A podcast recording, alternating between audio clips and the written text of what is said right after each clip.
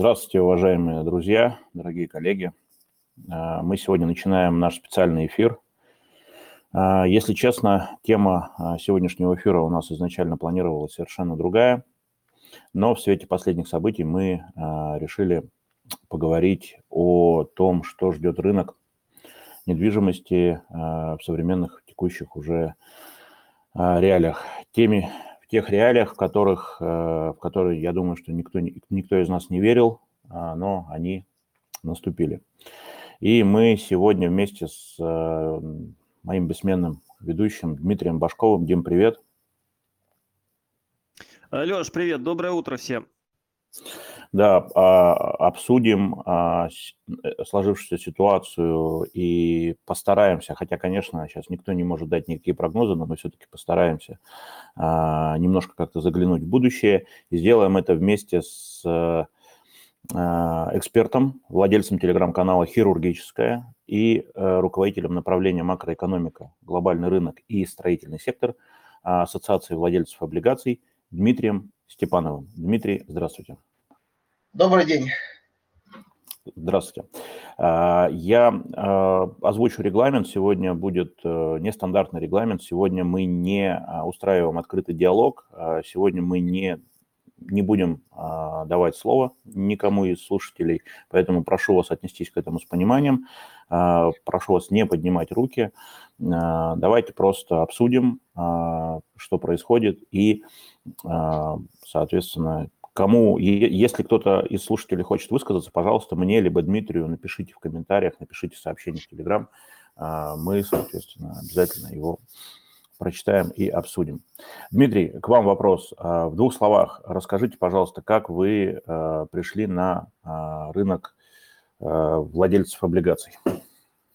На рынок э, пришел, закончив университет и пойдя работать в брокерскую компанию – я, собственно, отработав в ней, эм, насмотревшись э, очень объемный пакет дефолтов в 2008-2009 году, э, собственно, переключился сегментарно на работу с рынком бумаг облигаций. И, собственно, так как ты работаешь с рынком бумаг облигаций, то ты работаешь непосредственно с застройщиками, то есть ты с ними взаимодействуешь. А в дальнейшем я стал достаточно специфическим сапожником. Я перешел на продвижение застройщиков, то есть это Э, на участие как независимый эксперт в их концепции маркетинга. И таким вот образом я одновременно занимаюсь как консультацией самих застройщиков э, в разрезе маркетинга. Это часто э, новые локации, новые проекты какие-то, так и, собственно, непосредственно рынком ценных бумаг продолжаю заниматься, что моим основным таким объектом деятельности является. То есть я инвестор и аналитик, и такой вот head and shoulders. Здорово. Это круто. А, спасибо большое. На самом деле у нас сегодня немножко будет формат лекции, потому что э, мы с Лешей не компетентны в этих вопросах, а у вас есть опыт, вы компетентны, э, поэтому э, хочется начать с азов, да, потому что многие сейчас столкнулись с непониманием, да, 2014 год э, уже не все хорошо помнят, как все развивалось, там 8 9 тоже, но и в принципе подобных ситуаций таких вот ну, не случалось на моей памяти, да, и поэтому для, в принципе, для э, нашего строительного рынка это новый период, и хочется понять, что будет э, конкретно сейчас происходить у застройщиков, потому что уже пошли переоценки, как будут вести себя застройщики в данной ситуации, что вы застройщикам рекомендуете делать в данный момент, можете поделиться этим моментом? Ну, смотрите, тут на самом деле исторически у нас можно выделить три момента даже. Э, первый момент это 08-09 год, я уж не беру там 90-е годы, это такая очень далекая история, совершенно другое вообще право даже. 08-09 э, года, э, дальше можно выделить период 14-15 год, ну и такую вот новейшую историю, да, она у нас тоже, получается, делится на сегментарно две такие штуки, это ковидный период и вот сейчас ковидно-санкционный с перевесом там о санкциях и вот все, всех этих вещах, наверное, сейчас мы говорить будем больше, да. Э, если брать 08-09 год, о нем совсем кратенько, то это история, когда на самом деле э, себестоимость э, стройки была очень низкая, а по двум причинам. Собственно, стройка была низкая, коммуникации подключались дешево очень, а земля бралась в аренду на 49 лет, то есть фактически ее не нужно было покупать, и все было здорово. Плюс ограничения по этажности, они были мягкие очень. Тем не менее, огромное количество застройщиков оно легло на бок и строили, ну, скажем так, мягко, с очень большими задержками, даже из тех, что сейчас являются крупными, такими дисциплинированными. Эта история случилась по той простой причине, что все денежные средства, которые они получали, они направляли либо какие-то свои дружественные бизнесы, либо в покупку новых земельных участков, э, в, в аренду этих земельных участков, точнее, да, то есть фактически у них инвестиционная программа сильно перевешивала над, э, как бы, по важности а, относительно их вот, как бы, операционной деятельности. И когда, собственно, э, рынок встал, то есть и цепочки поставок ухудшились, и а, покупательская способность стала другое, то оказалось, что строить нечего, даже как нету денег, да, даже когда, собственно, вроде как все дорого и вроде как продажи позволяли. А вот, то есть это очень плохое управление, очень плохой менеджмент, который на самом деле просто был не готов. А вот основная проблема – это проблема менеджмента, если очень кратко 08-09 года, что риски абсолютно не считались.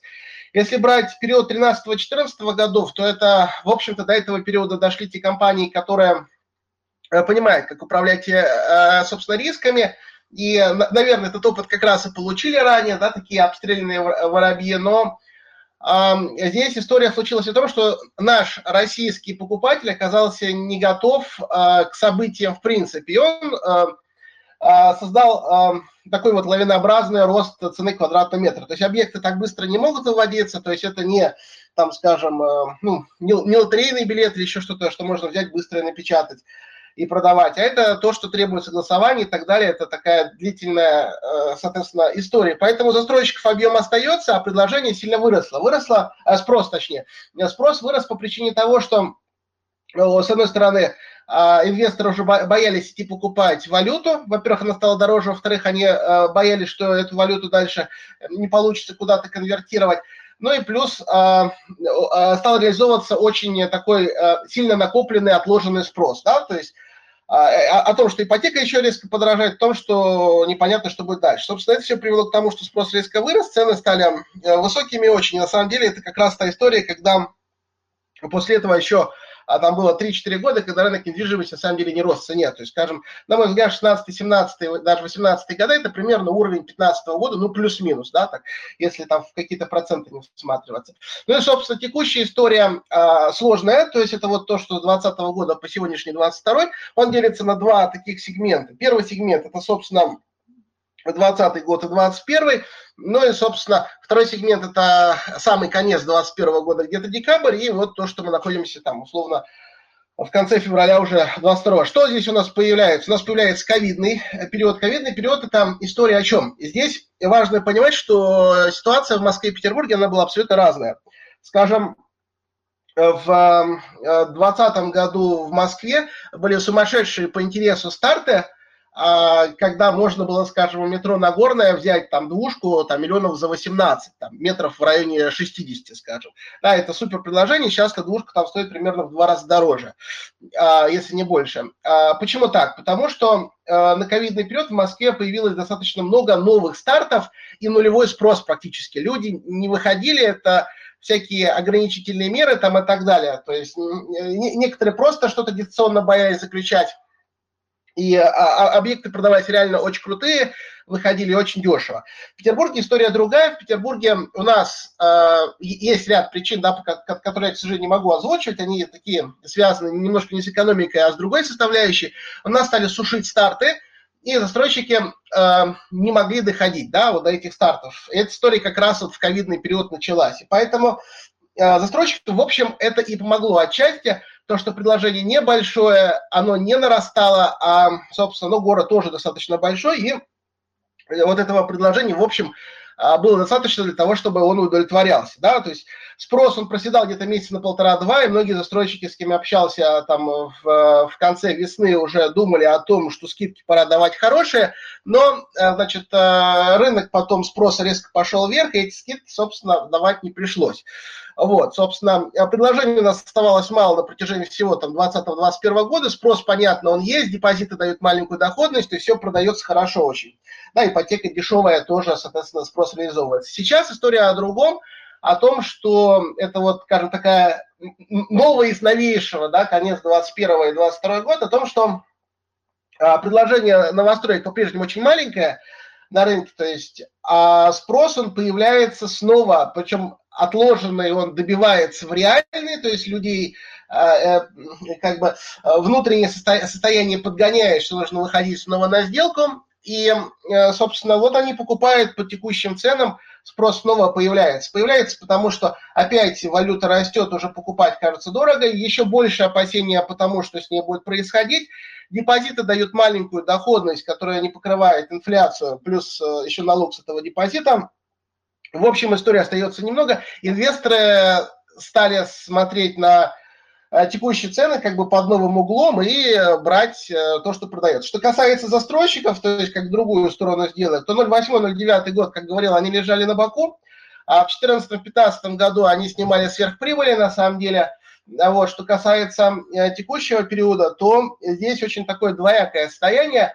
С одной стороны, они снимают эту сверхприбыль, которая еще больше, чем в 2014-2015 году, потому что э, себестоимость стройки, она совершенно не выросла вот в, тех вот величинах, о которых там, может быть, директора там по маркетингу рассказывают или менеджеры по продажам, о том, что там все выросло в два раза. Нет, абсолютно это не произошло. Могу объяснить, почему. А, потому что а, основной рынок сбыта для производителей строительных материалов это как раз строительные компании, да, крупнейшие, такие как там Alcera, Settle City прежде всего. И а, производитель материалов, он производя, он э, каждый год ориентируется на то, что эти ребята объем будут забирать. То есть цены для них тоже повышаются, для этих э, э, таких основных покупателей, но совсем незначительно, я бы сказал. Вот. А в рознице, да, в обычном магазине, да, вот они как раз свою маржинальность добивают. То есть производители основную свою прибыль как бы вот основное свое, свое как бы накидывание в цены производят через розницу или как, как бы через очень мелкий опт, да, вот, поэтому себестоимость не выросла, маржинальность высокая и прибыли снимаются очень большие, но проблема в том, что те участки земельные, которые у нас сейчас есть, а если ты продаешь, застраиваешь объект, тебе нужно дальше что-то начинать делать, они очень сильно выросли в цене, и эм, те люди, которые владели этими землями, типа Абсолют Группа, Евроинвесты и так далее, они теперь не хотят эти участки продавать, они хотят теперь строить сами. Да? Ну, вот история там с Евроинвестом, всякие там IT-парк Победы, вот э, как бы классическая такая вот история проекта. То есть они видят, что нет смысла, и как бы предложение по земле упало, а нагрузка на землю в виде социальных как бы историй выросла очень сильно. И получается, что земля подорожала, и ты со своей, со своей прошлой продажи, да, все, что ты заработала много, с трудом можешь купить уже новый участок. И поэтому все так э, щепетильно выбирают участки, все очень Э, выбирая его, долго готовят старты, просчитывают рендеры, просчитывают буквально, как отрисован э, там э, вход в дом, улыбается ли там входящий, или он и вообще его нету, стоит ли цветок, нарисовано ли зеркало. Огромное количество моментов теперь стало важно, потому что теперь нужно продавать дорого, потому что, ну вот, рынок стал другой. В общем, для всех. Мы находимся в реалиях вот на сегодняшний день, которые сложны для застройщика, это управление рисками по новым стартам, и для покупателя, потому что, ну, реально цены очень высокие на самом деле. И э, вот э, эта ситуация новая, да, у нас вот такой ситуации раньше не было. Э, то есть э, слишком много факторов, скажем, двигает цену сейчас. То есть... Спасибо большое. На самом деле очень крутой такой экскурс в историю, очень э, короткий, четкий и емкий. И вопрос такой, вот конкретно, да, там и э, застройщики начали делать переоценку. Что это означает вот для, там, для нас, для агентов и для покупателей конечных? Э, чего ожидать и как, как вообще будут себя застройщики вести? Как они будут менять модель, может быть, продаж своих, то есть без бронирований или там, э, как будет формироваться, вот как вы думаете? Ну, смотрите, история такая сложная, на самом деле. Важно понимать, что когда мы говорим о бизнесе, здесь не всегда есть, а, не всегда работает какая-то черт, э, а, точная договоренность. Да? И первое, на что, наверное, обратил бы внимание, что некоторые застройщики, они пытаются слезть с договоренности. Вот а, скинуть, например, бронь, как-то попытаться что-то вот обыграть, чтобы свою позицию улучшить. Здесь история может быть это большей частью не про Петербург и по, Мос- и по Москве, это скорее большая часть по центральной части России.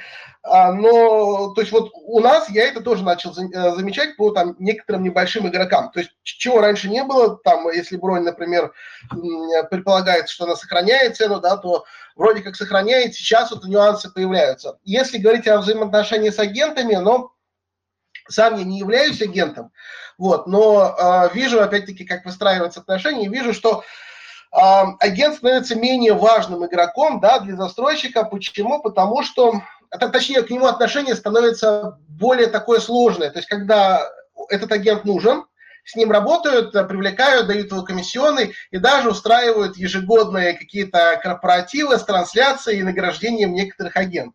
Вот, например, у нас там пару петербургских компаний эту, эту историю очень любят. С вручением всяких там перстней и э, да, там есть такие вот истории. Но еще и автомобили дарят. Да, да, да, перстни и автомобили. Да, но как только рынок э, он меняется, то, э, собственно, агенты говорят, что объект, да, сложный, но ваша комиссия теперь условно не 3%, а 2, не 2%, а полтора, а вообще а, комиссии больше нету. Как бы, да? Комиссии больше нет, это все случается неожиданно.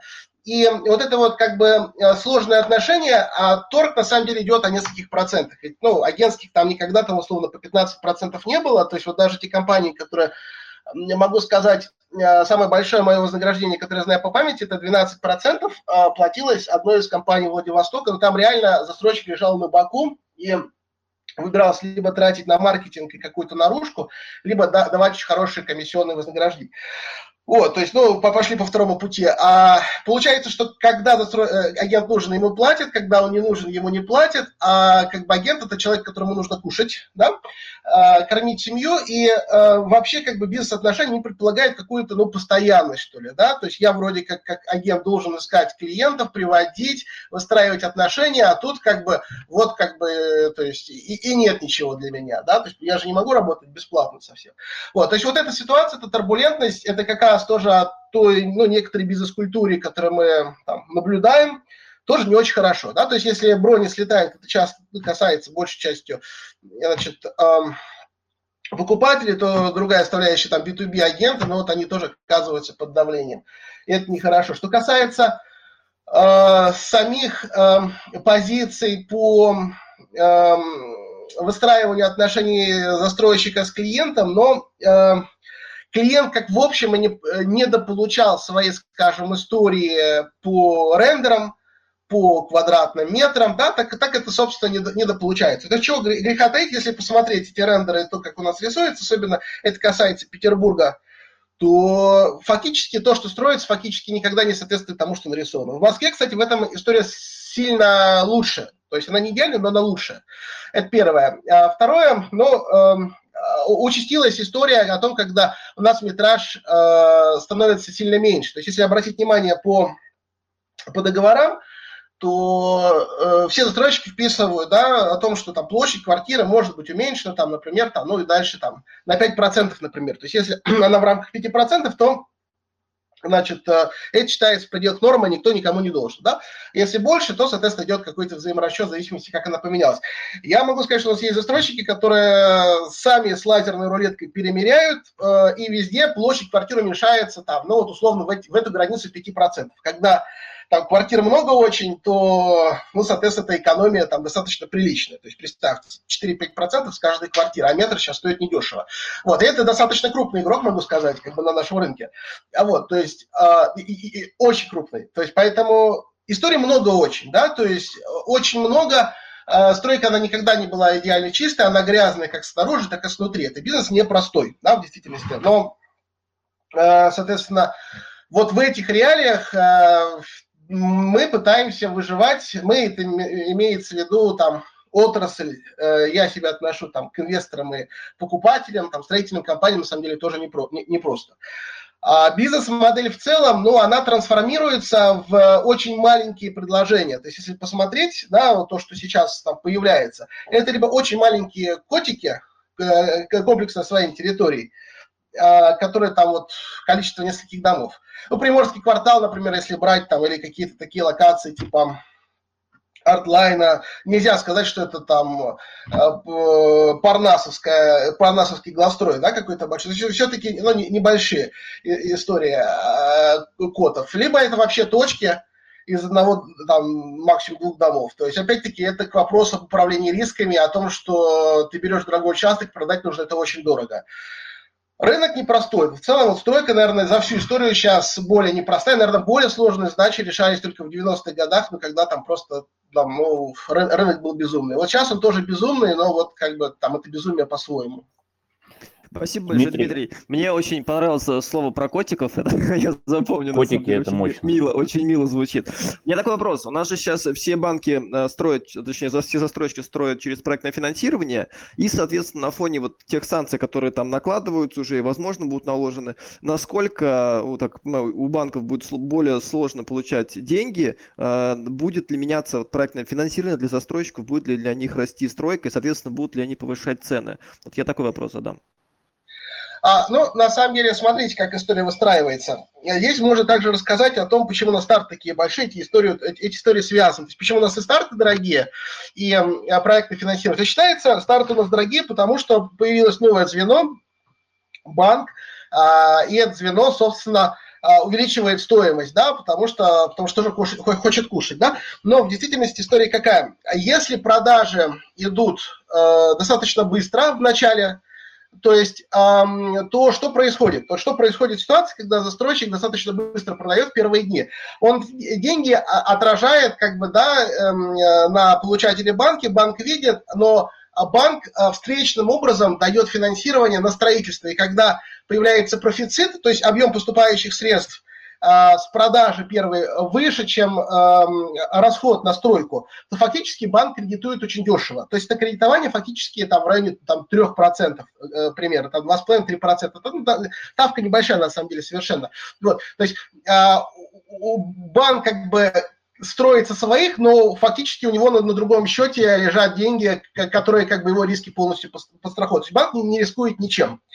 Значит, теперь, поэтому а, отсюда важная мысль. А, если а, выходит какой-то объект, и вы видите, что он дорого, и какие-то квартиры недоступны, скорее всего, эти квартиры забрал какой-то закрытый пул. Такие в городе у нас есть, в Петербурге не один, в Москве их, в общем, там сильно больше. То есть это такие объемные покупатели, которые ходят в старты, там приличная сумма денег всегда в обороте. А теперь, что касается, э, что касается влияния банков на цену квадратного метра, что касается самих банков и их устойчивости, могу сказать, что рубль – это такая история, э, которая всегда у нас, там, у, у банков ее хватает. То есть, может быть, какие-то кассовые разрывы случались там в 2013-2014 годах, но тогда экономика наша она была сильно менее к этим санкциям подготовленная. Да? То сейчас с рублем абсолютно нет никаких проблем у банка. Вот абсолютно. Э, как пример, вот депозиты банков. Посмотрите, то есть инфляция идет, ставка повышается, на последних повышениях ставки депозиты, ну, может быть, отреагировали там полпроцента. То есть банкам деньги вкладчиков, они в общем даже не нужны, потому что у них э, профицит своей ликвидности очень большой. А если рассматривать тех, которые стройку, э, соответственно, кредитуют, это всякие банки типа Сбербанка, с, с Банка Санкт-Петербург, ВТБ и так далее, то у них денег много очень вообще. И все санкции, которые есть, они будут оказывать влияние на валютную составляющую, да, то есть не на рубли, не на кредитование и работу нашего внутреннего бизнеса, а на взаимоотношения с внешними партнерами.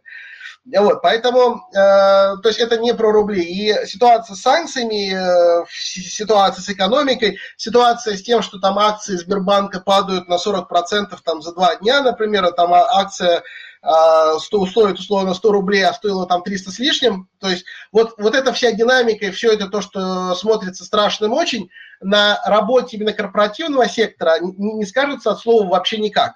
Вот. Более того, могу сказать, что многие строительные компании, они всячески э, пытаются найти для себя какого-то застройщика, чтобы к нему подсосаться. То есть это вот как, эм, скажем, не то чтобы паразит, а вот как бы выстроить симбиоз. Значит, объясню почему.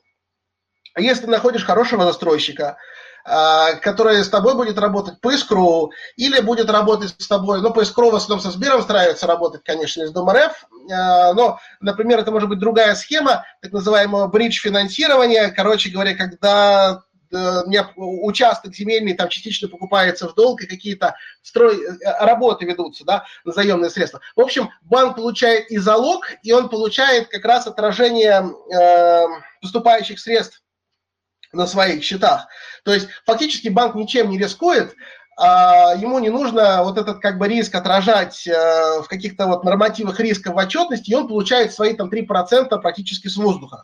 То есть ничем не рискуя абсолютно, даже в общем своих средств не тратя, можно сказать. Просто у него параллельно уже деньги застройщика лежат на другом счету, получать 3% от объема. Как бы, да, эта история очень хорошая. Поэтому банки активно ищут строительные компании, с которыми можно работать. И по ипотеке, и по кредитованию. И э, стройка и банк, они сейчас, э, можно сказать, что целуются в засос. То есть это вот история, что друг без друга они не могут, и каждый пытается найти для себя там что-то более интересное и качественное. Э, э, риска вот в этом взаимоотношении сейчас нету. Вот. И, и, и я думаю, что этот риск не предвидится. Это случилось у нас и законодателем регулирования, но оно случилось. Теперь вот застройщик не может без банка, к сожалению, да, соответственно, ну вот приходится всем искать друг друга теперь. Да. Можно, Дим, я вопрос задам? Да, да? давай, конечно. Да, Дмитрий, а, знаете, вот а, сейчас у меня лично самый главный вопрос. Э, в свете развивающейся ситуации, э, что а, будет с ценами?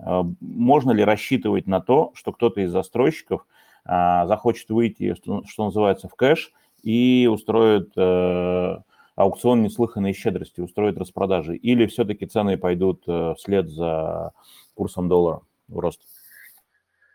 Ну, на самом деле, э, действительно можно наблюдать корреляцию квадратного метра с долларом, то есть мы как-то исторически пытаемся догнать цену в долларах, то есть доллар подрастает, а метр потом к нему подтягивается. То есть такая история у нас действительно есть. Не, факт, что это и дальше будет так происходить, это совершенно не факт, но пока это встречалось э, да, в нашей истории. Что касается а, общей динамики и будут ли скидки, то про Петербург могу сказать так, что а скидки могут быть, они точно будут, они, они, в общем, есть и сейчас, и будут всегда. Тут вопрос от какой цены, да, то есть, как обычно, можно поднять на 300 тысяч и нарисовать скидка 100 тысяч только там до конца недели, да, вот. То есть скидки будут, потому что застройщики очень часто, они просто подгоняют тем, что повышение там послезавтра, потом послезавтра это случается, они делают скидку, но там меньше, чем а, подражания, да, то есть вот это вот постоянное раскачивание влево-вправо, ну, покупатели такое практикуют многие очень. А вот если говорить, то есть такие скидки будут, это скорее о маркетинге, чем о реальных скидках. А если говорить именно о реальных скидках, то э, ситуация такая, что эм, у нас э, застройщик скорее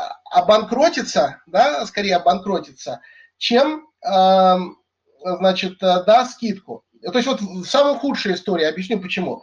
А потому что если он будет, э, ну, условно, банкротиться сам, как, э, как юридическое лицо, то, как правило, стройка находится на отдельном, э, на, на отдельном юрлице, да, многие застройщики создают юрлица под, под отдельные объекты, то, обанкрачиваясь, банкротясь, ты можешь просто свою стройку кому-то продать, то есть какой-то другой, другой строительной компании вместе с этим юрлицом.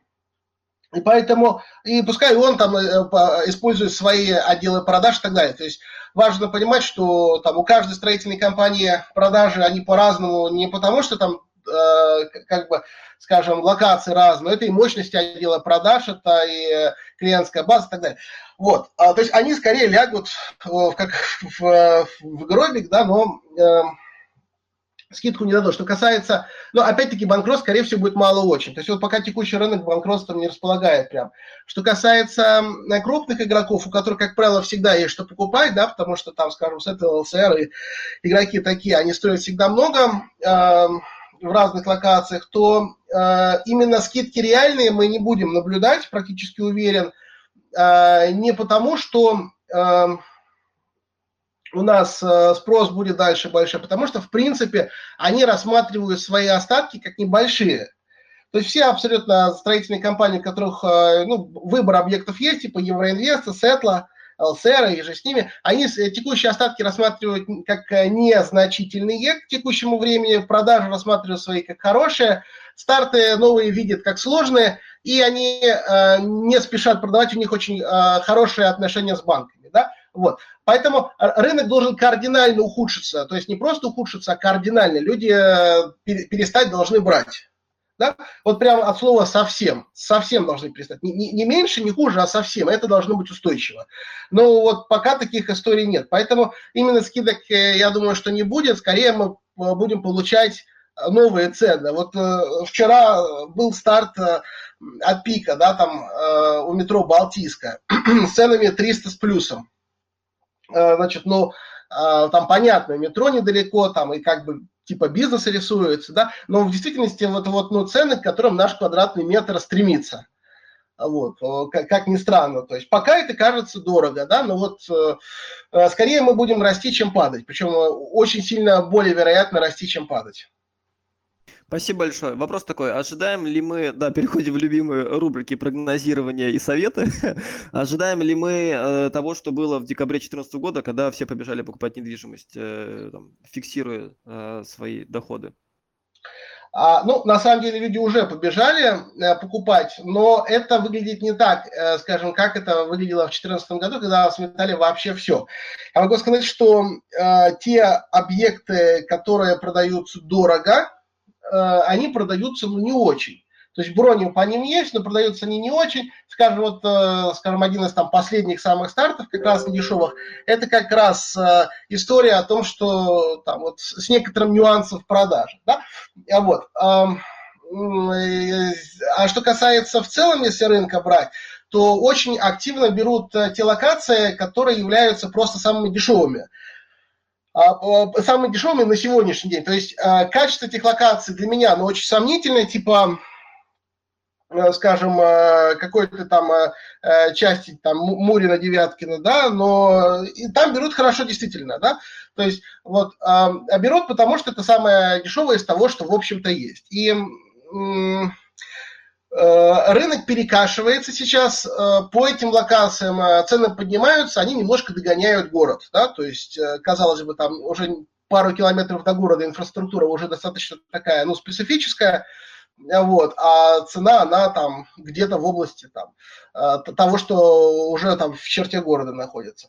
Поэтому вот такая вот история есть. А в целом, если брать продажи, то они достаточно приличные. Но, опять-таки, вытаскивание идет за счет дешевых локаций. Те застройщики, которые продают бизнес, у нас такие есть, у них дела не так хорошо идут, и это тоже, так скажем, э, то есть там продажи, может быть, или звонки, они лучше как-то, но это там на уровне косметики какой-то.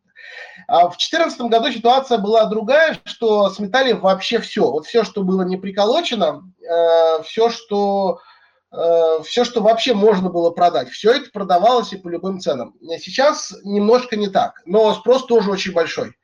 Тоже очень большой. Спасибо а большое. Вот... А, да, Леш, давай, давай. Дмитрий, у меня вот знаете какой вопрос? А, вчера буквально с одним из застройщиков обсуждали, а какие сейчас, ну, понимаем, что с точки зрения застройщика цена а, вполне логично должна расти, да, на предложение, на квартиры. А вот какие драйверы спроса, а, ну, э, за счет чего будет поддерживаться спрос сейчас? Насколько я знаю, льготная ипотека у нас заканчивается 1 июля 2022 года, и пока ничего не слышно о ее продлении. Семейная доступна далеко не всем. Субсидированная только ставка, да, и, или еще что-то вы видите? Ну, смотрите, тут история такая, это тоже меня очень всегда интересовал вопрос, и тоже там почти всем застройщикам задавал. То есть застройщики историю как текущий видят. А, они прямо говорят, что вот вторичка, которая сейчас продается на рынке, которую можно посмотреть, на самом деле она стоит дешево, вот с точки зрения их. Они говорят, мы, ну, как бы, мы строители, да, но там на вторичку тоже смотрим, да, то есть вот с их точки зрения есть свежая вторичка, и она достаточно недорого, несмотря на то, что она подорожала. Эта вторичка, она будет постепенно рассасываться, то есть переходить по новым ценам в новые руки и так далее. И э, там э, как, а, они считают, что это как раз вот э, эпизод 22 года. То есть, ну, то есть вот это вот как, какое-то перераспределение ранее построенного хорошего жилья, оно вот там в существенной своей части в течение 22 года случится. И э, с ростом этого жилья, собственно, новое, которое выводится, оно тоже ну, будет позволять продаваться то, что оно будет продаваться лучше. Они свое жилье мерят не по девятиэтажкам, да, и пятиэтажкам, хрущам, которые там, ну, э, другое совершенно, а они пытаются мерить по объектам там сопоставимого уровня, то есть с э, там жилыми комплексами Петербурга, которые там, и Москвы, вот, которые там были построены. На самом деле, даже по предыдущим очередям они меряют. То есть они построили очередь, сдали ее, и следующие уже ориентируются на то, потому что это, это та же уже вторичка, на самом деле, получается. Да, то есть э, они пытаются анализировать вторичку, спрос и выходить э, немножко лучше э, по жилью, чем эта вторичка. То есть они, они пытаются вытащить в свои объекты нечто, некоторые такие преимущества, которые для них, скажем, они доступны по, по реализации, но для покупателя могут смотреться ну, более привлекательно. Скажем, это более светлые холлы, да, это э, по-другому оформленная входная группа, это колясочные, которые там нужны, это опустить э, по возможности там входную группу в уровень э, пола и показать, что там ступеньки не отделяют. То есть вот огромное количество как бы моментов, по которым мы, мы должны были уже давно вырасти, на самом деле, там уже в нулевых годах, наверное. Вот. Но вот мы сейчас делаем в 20 года, в 20-х, чтобы как бы вот этот вот как бы момент ценообразования оправдать. И, ну, э, это первое. То есть они, они выходят и ориентируются на, соответственно, таким улучшением на кого? На того, кто меряет жилье не под дом, построенный в 60-х, да, 70-х годах, а вот, собственно, по что-то свежее. А если смотреть под это что-то свежее, то уже разница в цене не такая большая.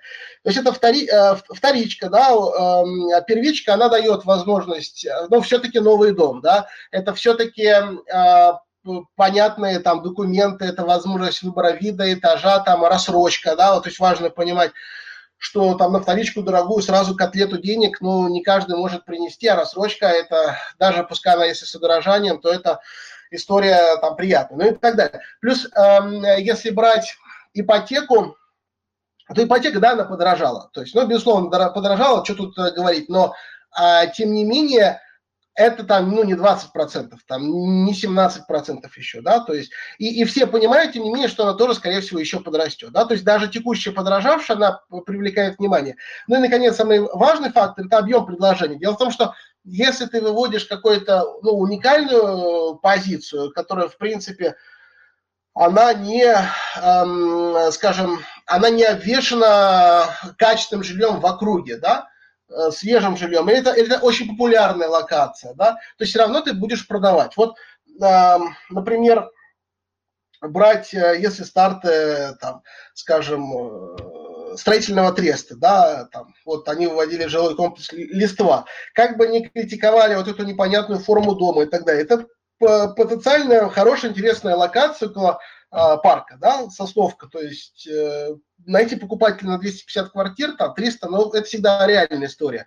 Или, например, мегалит у э, приморского квартала. Да, они там продавали дорого всегда, они продавали на уровне вторички, но фактически почти все продали уже, потому что ну, самые, самые близкие дома, новые дома. То есть это, э, строительные компании не всегда просчитывают объем предложения относительно спроса. То есть этого не может сделать обычный, скажем, человек, потому что ну, у, у него только одна голова работает, а тут а, аналитический штаб целый, да? Вот, поэтому на фоне того, что люди хотят новое жилье, на фоне того, что выбираются локации небольшие, точечные, интересные, а сами э, проекты стараются улучшать, но так, чтобы это не увеличивало сильно стоимость э, строительства. Вот за, за счет этого удается э, продавать. Но тут, вот, тут что еще очень важно сказать на самом деле, потому что все это получается немножко звучит как реклама стройки. Я хочу сделать акцент также на том, что э, покупатель должен понимать, что если он покупает по текущим ценам, часто очень, он по этим ценам продать не сможет. Э, ну, не по этим, а там, скажем, что-то добавить еще и э, продать. То есть это очень сложная работа, которая у него с высокой вероятностью может не получиться. Потому что мы отличаемся от истории, скажем, там 12-13 года или даже какого-нибудь 15 года. То есть в 2012 году можно было посмотреть, э, там, скажем, Кудрова, вот продается студия 2600. 600 Мод Сеттл вышел э, 100 метров от этой студии по миллион 800, миллион 900. Беру за миллион 900, через два с половиной года продаю за 2 600. Вот сейчас этих историй нет. То есть сейчас нужно с каждым предложением строительной компании работать э, так очень трепетно, щепетильно, потому что сейчас у покупателя, именно инвестора, риск ошибки, но он очень большой. А что касается э, значит, э, покупателя наконечника, тот, который покупает для жизни, то но тут тоже история неоднозначная. С одной стороны, он хочет прийти в квартиру, да, в э, стройку ты в эту квартиру не придешь. С другой стороны, э, ему дают красивые рендеры там и обещания. Тут вот вопрос, что перевесит. Как бы, да, удобство платежа и всякие сервисные составляющие у строителей или возможность прийти на вторички, посмотреть. Но опять-таки это разные предложения, это разные психики продавцов, это их разные тараканы и так далее. То есть Рынок стал сложный, а, у строителей продавать получается, получаться будет, но нужно ли покупать, это всегда вот вопрос очень-очень а, необходимо решать индивидуально. Дмитрий, спасибо большое. Вопрос. Вы сами ведь инвестор, и что порекомендуете нашим клиентам и агентам, что делать в данной вот э, макроэкономической так, ситуации? Как себя вести? Ну, я думаю, что прежде всего нужно смотреть на ситуацию спокойно. Мне кажется, что э, все, что могло случиться там плохое или хорошее, как не знаю, что какими словами можно называть, наверное, оно случилось уже. То есть, в принципе, э, я думаю, что что касается э, не стройки, да, если чуть-чуть отойти, а, скажем, строительных материалов или каких-то вот вещей типа автомобилей, безусловно, там произойдет еще инфляция, и там, имея разных знакомых, они говорят о том, что то есть, есть проблемы, например, с покупкой каких-то там фасадных систем, то есть, ну, просто вот они производятся в Польше, и их не купить, то есть, э, это нужно их сложным путем привозить, да, то есть, это все становится резко дороже, и, и, и слишком проблем не покупать, да, то есть, что-то, конечно, в итоге у нас э, изменится в цене. Что касается стройки, если, то она не будет дешевле, с одной стороны. С другой стороны, я не думаю, что она будет дальше как-то сильно дорожать. Я думаю, что дальше ее динамика, она будет э, на уровне плюс-минус инфляция, если не случится что-то кардинального. Кардинально на снижение цены мог бы оказать фактор либо резко, резкого снижения спроса, либо резкого увеличения предложения – либо резкое увеличение предложения с открытием новых станций метро. То есть вот если бы у нас, бы, допустим, в Петербурге случилась бы история, как в Москве, пять станций метро появилось за чертой, например, города, и у каждой пяти огромные строительные комплексы бы появились, тогда бы метр резко подешевел бы. Да? А счет того, что у нас такое не происходит, метр у нас стоит достаточно дорого. То есть скорее будем расти, чем падать, но расти будем, скорее всего, на уровне инфляции. Что касается в целом, если рассматривать, что покупать, ну, с моей точки зрения, а, ценные бумаги самих застройщиков, они э, дают доходность выше сейчас, чем а, стройка, да, то есть а, просто на фоне того, что нерезиденты активно продают все, то есть доходности, там, скажем, бумаг строительных, там, которые э, гасятся, там, ну, в течение 22 года, там, а у них там доходность может быть процентов 13-14, например, да, там 14-15 даже, то есть а, даст ли стройка такую доходность, ну, неизвестно, депозиты пока не дают точно, значит, но, опять-таки, облигации, они не покрываются страхов... никаким АСВ, да, то есть это важно понимать.